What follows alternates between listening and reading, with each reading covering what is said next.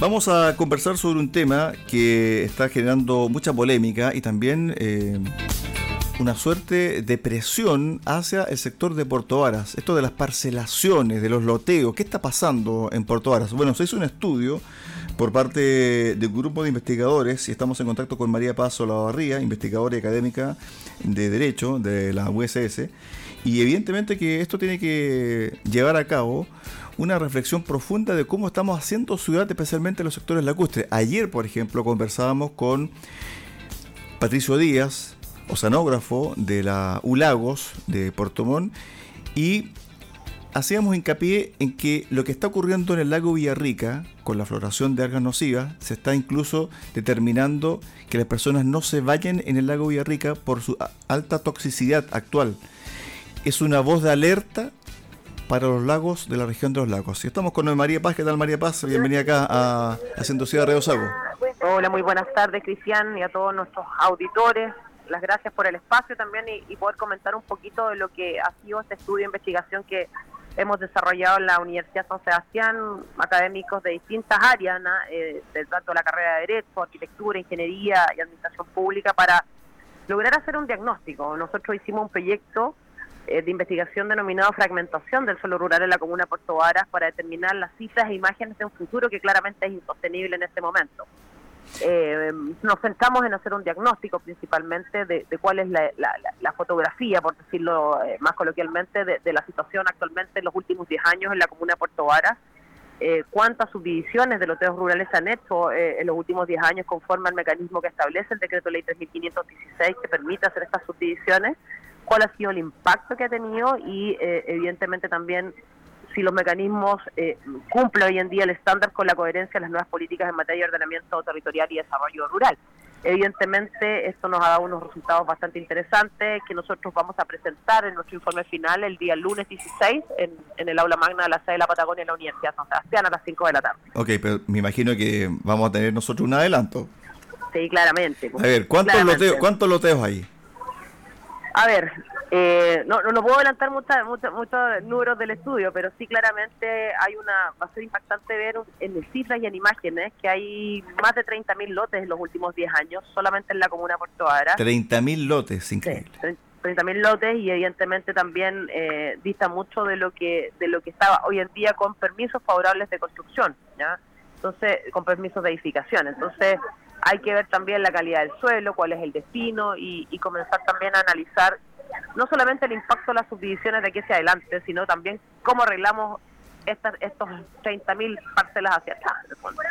¿Cómo ustedes eh, desarrollaron el proyecto y cómo levantaron esta información? ¿Qué elementos utilizaron para que Mira, nosotros lo que tratábamos de hacer, y desde la academia en el fondo, eh, viendo este explosivo aumento y, y, obviamente también la, la, deficiencia que tenían estos mecanismos de, los procedimientos, eh, evidentemente lo que buscamos fue, obviamente, levantar una información en una primera etapa, sin duda, para proponer un cambio en la política pública en esta materia de desarrollo rural y ordenamiento territorial y la protección también del patrimonio natural. Lo que busca esta investigación es contribuir al, al, debate en este sentido de, que también implica comprender las particularidades de cada territorio, claramente, y teniendo en consideración que hay que conciliar dos cosas. Uno es el legítimo derecho a vivir cerca de la naturaleza. Aquí eh, eh migró al sur de Chile más de 300.000 personas eh, en, tiempos de pandemia. Ya hay que conciliar ese legítimo derecho a vivir cerca de la naturaleza, pero también con eh, la protección del, suelo rural y el desarrollo sustentable y sostenible de, obviamente, de los territorios agrícolas y rurales. Por lo tanto, lo que, lo que nosotros tratamos de poner en evidencia también es que claramente los instrumentos vigentes a la fecha no están dando abasto y, hay un riesgo frágil eh, sobre el este equilibrio ecosistémico, ¿verdad? La gran cantidad de predios lo que hace también genera una, un, impacto no solamente en un, en un sentido de distribución urbanística, sino también eh, en materia ecosistémica, en materia ambiental, eh, en materia productiva, entre otras más. María Paz. Sí, disculpe que te interrumpa. Eh, ustedes también entregan algunas consideraciones, qué es lo que se debería hacer, cuáles son las formas en cómo tratar este problema. Exactamente, lo que nosotros hacemos, como digo, a través de distintos sistemas, conseguimos algunas bases que nos entregó el INE, también algunas bases también que trabajamos del Servicio Agrícola y Ganadero, a través también de algunas de algunas imágenes captadas a través de, vías satelitales, ¿verdad?, para sacar estas gráficas que se van a exhibir el día lunes en el informe final. Eh, también nos permitió hacer este el análisis de resultados en relación a, a las propuestas que queremos hacer, porque además mientras estábamos desarrollando esta investigación durante el año, se generaron varios sucesos, como unas circulares que dictó el Servicio Agrícola y Ganadero por un instructivo del Ministerio de Agricultura que precisamente paralizó las subdivisiones, no sé si lo recuerda. Así es.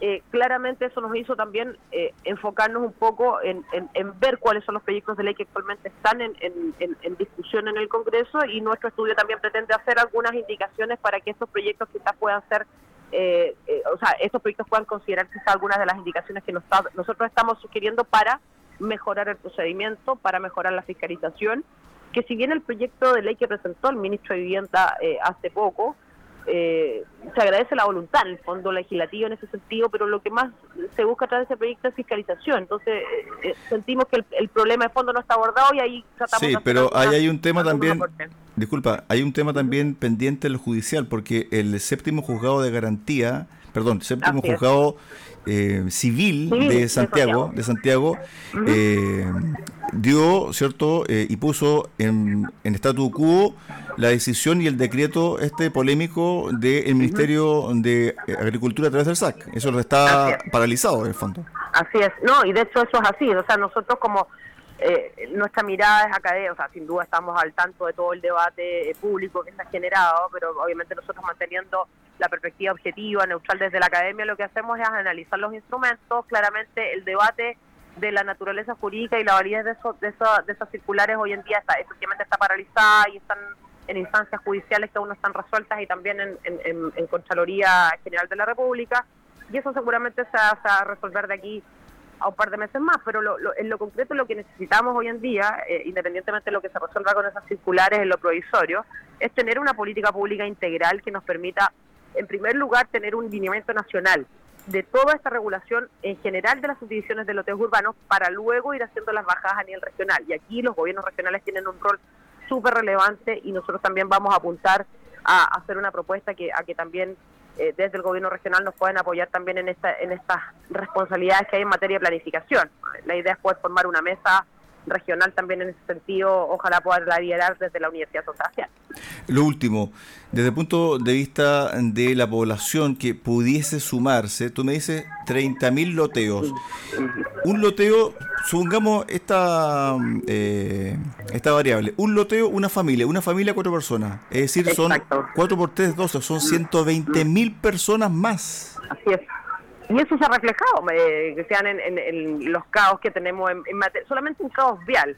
Imagínate en materia de tratamiento de residuos, lo que ha implicado también el impacto en materia de eh, temas de salud, de temas de educación, de postular a, establecimientos educacionales y sin hablar obviamente del impacto ambiental que también tiene en, el medio ambiente en, nuestro, en nuestra comuna portuaria. sin duda esto o sea, ese es un número, como dices tú, pero lo multiplicas por todos los integrantes de la familia y claramente no es menor.